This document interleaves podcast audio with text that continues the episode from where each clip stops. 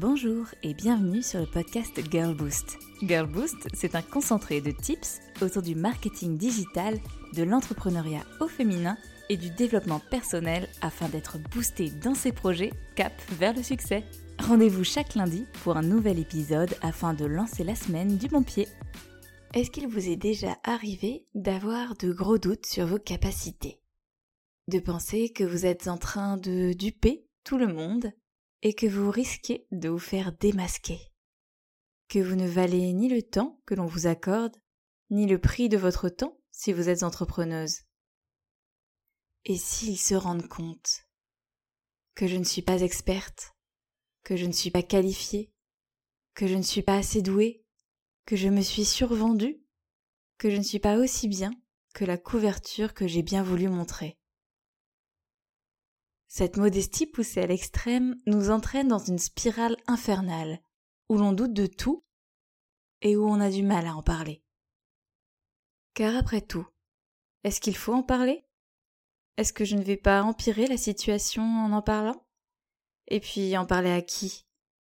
Qui peut comprendre cela? Qui peut m'aider à y voir plus clair dans ce brouillard? Toutes ces interrogations, mais plus encore, ce ressenti, cette sensation, elle porte un nom. Découverte aux États-Unis à la fin des années 1980, on la nomme syndrome de l'imposteur. Il faut savoir que le syndrome de l'imposteur touche énormément de personnes aujourd'hui. Regardez à votre droite, regardez à votre gauche. Vous trouverez des personnes, de part et d'autre, qui ont eux aussi expérimenté ce fameux syndrome que ce soit dans un poste en salarié, dans un projet personnel, dans sa vie personnelle parfois, dans des défis que l'on se lance, le syndrome de l'imposteur s'immisce en nous de manière discrète et nous fait douter de tout, au point de nous remettre en question inlassablement. Et il a tendance à engendrer bien d'autres conséquences. Une dose de stress et d'anxiété, notre petit pensouillard qui ne fait que tourner dans notre tête en rond jusqu'à nous en faire perdre le sommeil. Un manque d'estime de soi, car on se dévalorise, on doute, et on n'arrive plus à être objective. Un rejet des compliments que l'on ne pense pas mériter. En bref, un cercle vicieux de dévalorisation où on estime valoir moins que rien. Cela paraît grave ainsi, incroyablement sérieux. Pourtant, ce n'est, entre guillemets, qu'un syndrome, une illusion que l'on croit vrai, que l'on pense comme étant la vérité. La bonne nouvelle, c'est que ce n'est pas la vérité. La vérité est tout autre. Il suffit d'arrêter de faire l'autruche, la tête dans le sable. Plus facile à dire qu'à faire. On est bien d'accord mais il y a quelques petites astuces pour vous y aider. Tout d'abord, regardons les faits. Si nous étions réellement une imposture, nous ne nous poserions pas la question. Nous serions plutôt satisfaites de nous, de duper tout le monde. Alors, dès que ce syndrome apparaît, on peut au moins confirmer en instantané notre intégrité, notre authenticité. On ne se poserait pas la question s'il en était autrement. Et ça, c'est plutôt une très bonne nouvelle. Ensuite, on peut casser le silence autour de ce syndrome. Ce n'est pas un gros mot, ce n'est pas un tabou. C'est ni plus, ni moins, qu'une expérimentation que nous avons sûrement toutes connue un jour. Je ne veux pas parler pour vous, mais, en tout cas, moi, je l'ai déjà observé en long, en large, en travers, en diagonale, à plusieurs reprises dans ma vie. Et au départ, je n'avais aucune idée de ce que c'était. Je croyais tellement que j'étais une imposture. Une merde. Oups, désolé pour le vocabulaire. Mais il n'y a pas un mot assez fort pour décrire cette sensation qui vous prend aux tripes quand elle est là. Fort heureusement, Martine est passée par là. J'ai brisé un jour le silence avec elle, elle qui avait été ma collègue et qui connaissait mon travail, et je lui ai expliqué ce que j'étais en train de vivre, de ressentir, la peur au ventre avant de me lancer. Et Martine, elle a dégainé cet article sur le syndrome de l'imposteur. À l'époque, on n'en parlait pas tant que ça. Ce n'était pas un mot en vogue. C'était les prémices des podcasts, des formations en ligne, du coaching de vie, de la reconversion professionnelle. Et plus nous avons avancé dans le temps, plus le syndrome de l'imposteur a été comme démocratisé. Aujourd'hui, j'ai presque la sensation que tout le monde le connaît. Pas forcément en l'ayant expérimenté, mais tout du moins en reconnaissant sa définition, sa signification.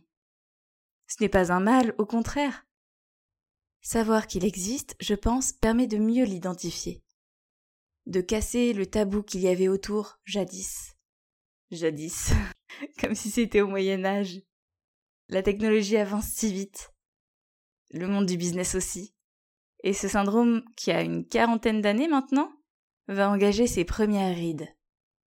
Et je l'espère, va petit à petit, plus rapidement encore, s'estomper de nos vies. Mais en attendant, je vous ai préparé une liste de 5 astuces pour en finir avec votre syndrome de l'imposteur. À moins que vous ne souhaitiez faire ami-ami avec lui, bien sûr. Alors, on est parti. Cassons ensemble ce syndrome de l'imposteur. Astuce numéro 1. Regardez les faits. Rien que les faits, toujours les faits. Un peu comme un scientifique qui veut prouver que la Terre est ronde. Si on s'en tient aux faits, il est facile de retracer un peu vos compétences, votre expérience.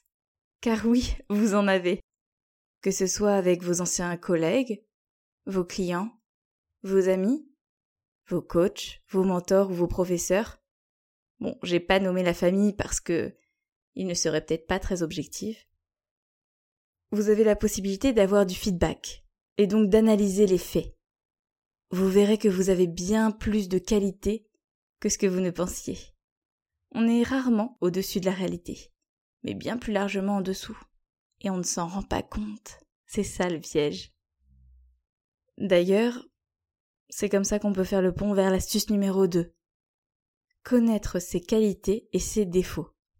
Grâce à l'astuce numéro 1, on a de quoi faire normalement pour bien comprendre, analyser, connaître nos qualités mais également nos axes d'amélioration. Et nous pouvons nous reposer dessus. Nous avons des qualités indéniables et il vaut mieux les connaître pour combattre ce syndrome qui veut nous mettre à terre. Challenge accepted. On engage le combat. Fight. Astuce numéro 3. Accepter. Il y a énormément de choses qui se passent et que vous ne pouvez pas empêcher, que vous ne pouvez pas contrôler la pluie, le beau temps, la météo, certaines réactions, certaines actions, le Covid. Arrêtez de vous juger au travers de votre perfectionnisme, du nombre d'heures travaillées, de votre productivité ou de votre manque d'efficacité. Acceptez que l'on n'est jamais vraiment parfait. Acceptez de parfois ne pas être satisfait. Acceptez de ne pas tout contrôler. C'est normal, vous êtes libre de choisir de voir le verre à moitié vide ou à moitié plein. Alors choisissez d'accepter, de laisser couler et de voir le verre déborder. Astuce numéro 4. Be kind to you et reconnaissez vos accomplissements.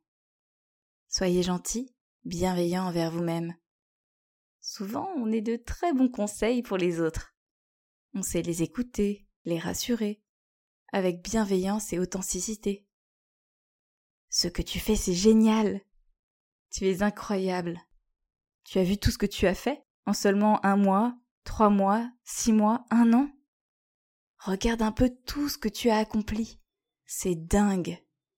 Repose-toi. Tu as le droit de lâcher prise et de te faire du bien, de prendre une pause. Maintenant, c'est l'heure de vous le dire à vous-même et prendre enfin soin de vous. Car vous méritez tout autant cette bienveillance. Faites-vous des compliments. Souriez-vous devant la glace. Soyez tolérante envers vous-même. Donnez-vous du temps. Donnez-vous un break. Astuce numéro 5. Arrêtez de vous comparer. On en a déjà parlé lors de l'épisode sur la confiance en soi. Trop se comparer n'apporte rien de bon.